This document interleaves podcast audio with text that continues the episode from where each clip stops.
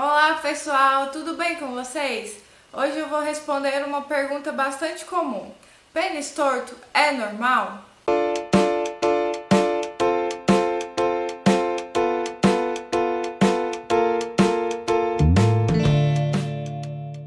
Bem, ele pode ser normal, mas pode ser um problema. Então eu vou explicar para vocês quando é normal e quando não é. Quando é normal, é uma curvatura que não afeta o sexo em si e não causa dor.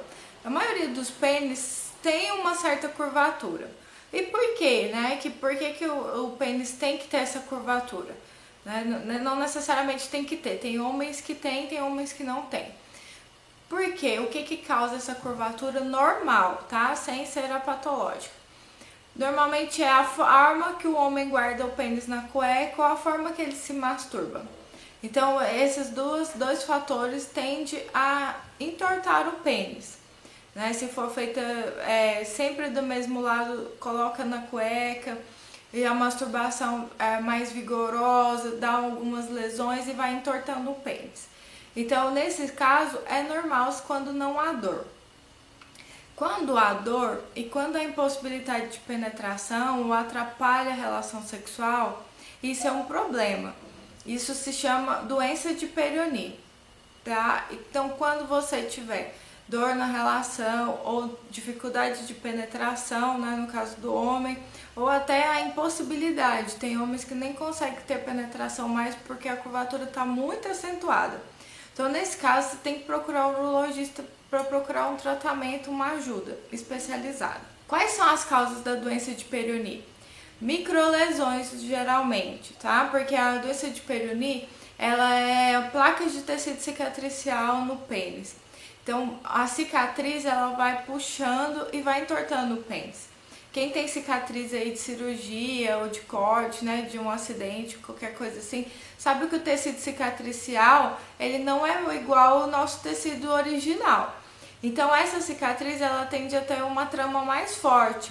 E aí ela vai envergando o pênis, no, no caso, né? Nesse caso, ela vai envergando, ela vai entortando, vai dando uma puxada, essas placas cicatriciais, e vai entortando o pênis.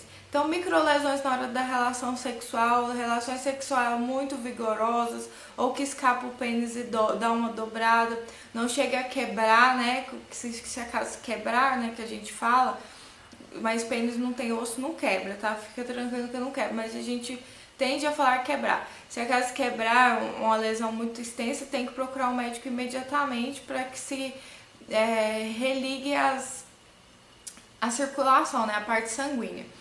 Mas assim, microlesões com essas relações vigorosas, mudança de posições, algumas posições mais assim, que fazem com que toda, toda hora que o pênis entra e sai, dá lesão. Então, essa é uma das causas, são as microlesões. Outra causa é genética, né? Às vezes o pai, um tio, alguém da família tem, a pessoa nem sabe que, que, né, que alguém da família tem, porque é um caso meio delicado de se conversar. E então o filho, o sobrinho, o neto desenvolve também a doença de Peyronie. Problemas de ereção também pode ser uma causa. Alterações circulatórias né, nesse pênis pode ser uma causa do, da doença de Peyronie. Essas curvaturas ela pode ser para a direita, para esquerda, para cima ou para baixo, tá? Tem uma outra doença que é a doença do pênis torto congênito, que pode causar curvatura, mas nesse caso o que diferencia ela da, da doença de Peyronie é que não tem dor. Então é uma doença que o homem já nasce, só que ela se manifesta normalmente na adolescência, quando o pênis está maior e fica ereto mais regularmente. Espero que vocês tenham gostado desse vídeo. Se tiver alguma dúvida, deixa aqui nos comentários, tá? Deixa um like aí, deixa um curtir pra mim. Se você ainda não é inscrito no canal, se inscreva, que vem muita coisa legal ainda por aí. Até o próximo vídeo e tchau, tchau!